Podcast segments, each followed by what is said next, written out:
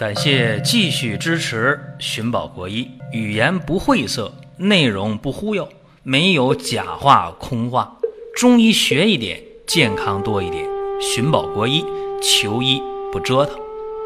下面说几个微信公众号：蒜瓣兄弟、寻宝国医、光明远。各位在公众号里，我们继续缘分。本期节目和大家聊一聊糖尿病人怎么吃、怎么动啊。这是一月份的最后一天了，距离二零一九年的春节越来越近，免不了啊，大家就有顾虑了，说：“哎呀，自己的血糖高啊，糖尿病啊，这过年过节了，我怎么吃啊？”还有人说了，这过年的话，在家里一待也不动，尤其是上年纪之后啊，说儿女啊、晚辈啊都来看自己。可能一回家了还很孝顺啊，很贴心，连做年夜饭啊，儿女们都包办了，所以自己这几天可能是没什么事儿干，吃的又好，又闲下来了，担心血糖会升高，所以说啊，今天我们给大家讲这么一期节目，当然也包括啊，糖尿病的年轻化趋势，现在是越来越明显了，所以说呀。大家得注意了，这不光是给中老年人听的，年轻人一定要听，因为现在七八个成年人当中就有一个糖尿病的患者，所以这个糖尿病的病人该怎么吃，该怎么动是非常非常关键的。我们都知道啊，这个饮食疗法是非常非常关键的。说食疗，糖尿病的病人啊，你最关键的是控制每天的。总热量什么意思呢？就是说，你每天你的年龄、你的体重、你的活动量，它能需要多少热量是有一个比较固定的数的，你不要超过这个数啊，这一点非常关键。再一个，可能很多人呢也不懂这个事儿啊，说哎，说我怎么能够合理的搭配啊？怎么能够良好的控制血糖？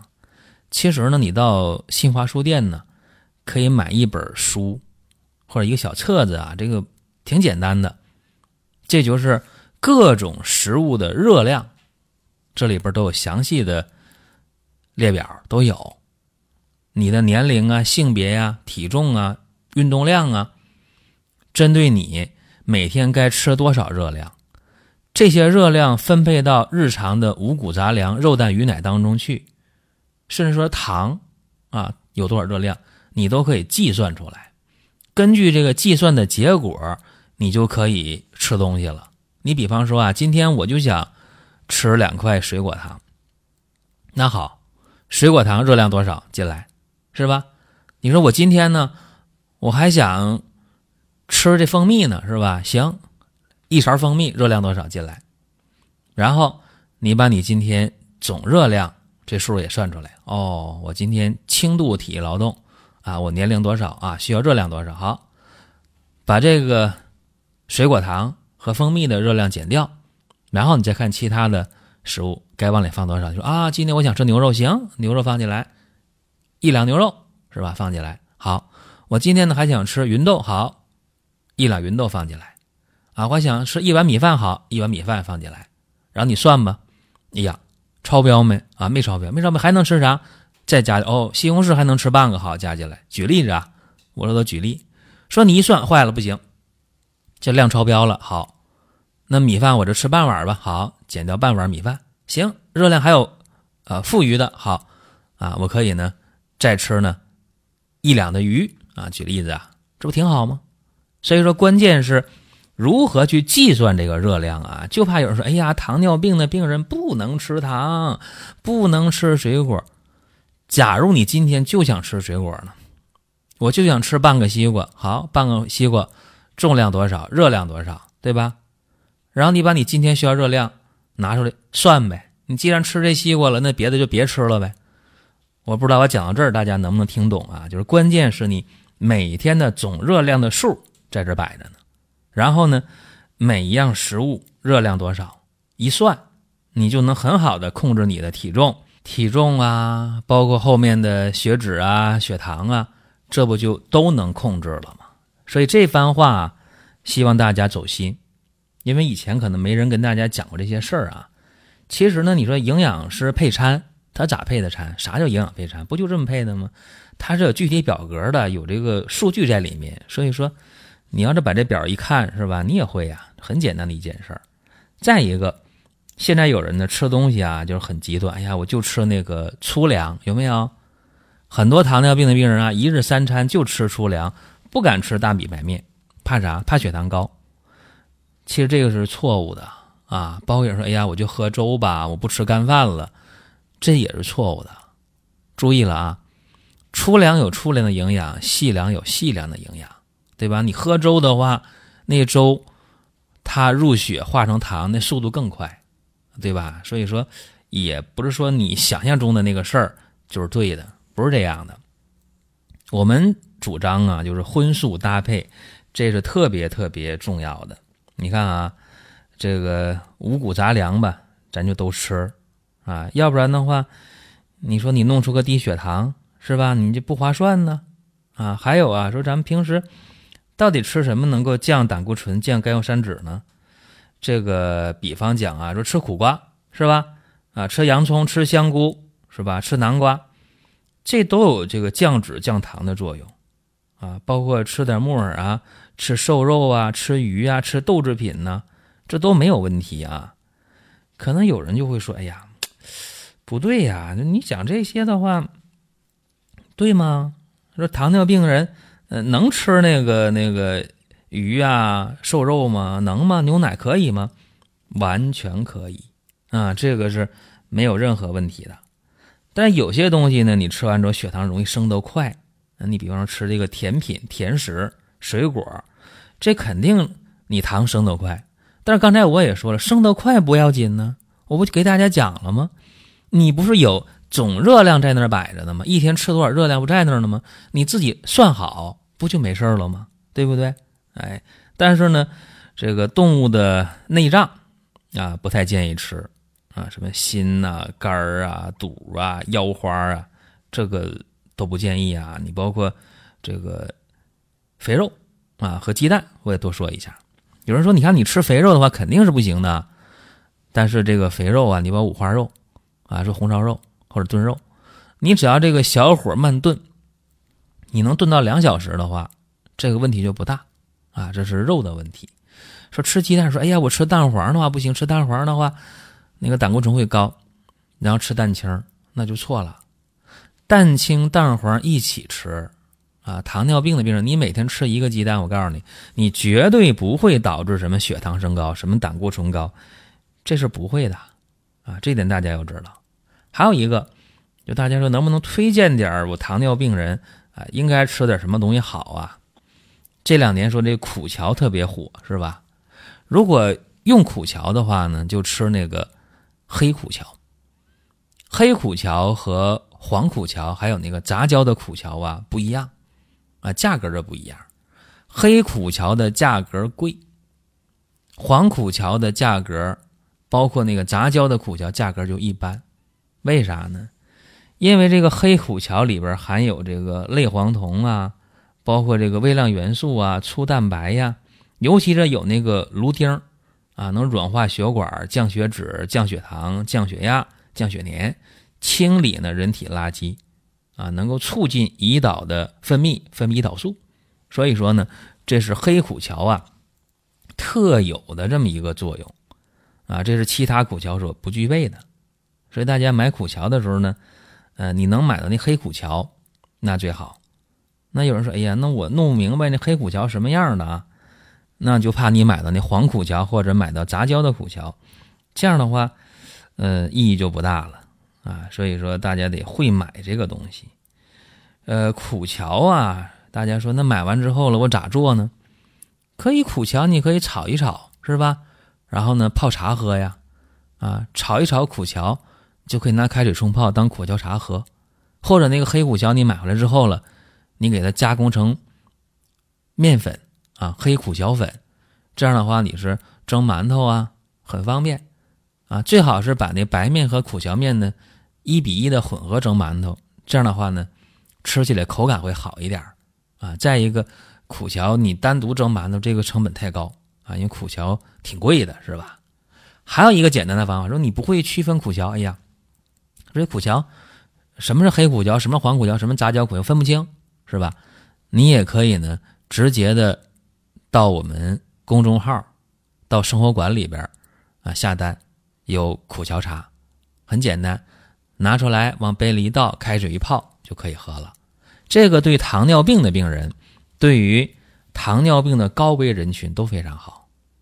说糖尿病的病人都可以理解，什么叫高危人群呢？这个也简单呐。你比方说有家族遗传，那你不就高危吗？比方说本身就胖，是不是？这还是高危呀，这没什么可说的了。或者血脂血粘高了，或者血压高了，那你虽然现在不是糖尿病，那也存在这个问题呀，对不对？所以说，跟大家这么简单的一聊，啊，大家就哦，原来我可能是高危人群。再者，刚才我也说了，说你现代人呢，一定得知道，就是七八个成年人当中就有这么一个。糖尿病的患者，那你说你这事儿，你还不重视，你还琢磨啥呢？对吧？这是关于糖尿病人的吃的问题。相信今天讲这些呢，对于大家是有很大帮助的。再一个，就糖尿病人的运动问题。一说到运动啊，有人说：“哎呀，这运动咋办？”说那公园的那个快步走是吧？现在不敢走了，为啥？因为打头的走起来挺快的，后边就得跑了，而且说。那快步走那问题太快了，是吧？咔咔咔走，对那个膝关节的伤害特别特别大。说这东西不适合所有的人去做，尤其是糖尿病的病人，你得知道，这个膝关节一般都比较脆弱啊，所以怎么办呢？要保护，别弄出滑膜炎来，别弄出骨刺来，是吧？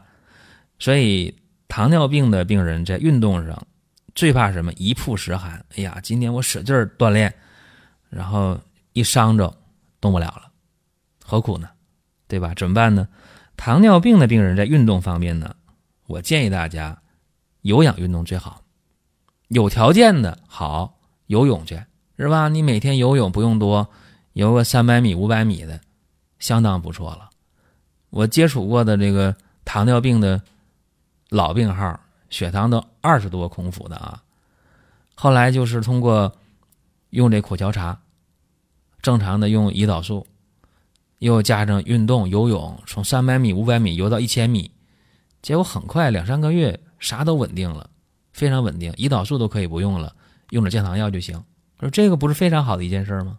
但是说一千道一万，你别说是年轻人没时间去游泳，你就老年人有时间了还不一定有这条件呢，对吧？都游泳去，哪有这条件呢？怎么办呢？慢走啊！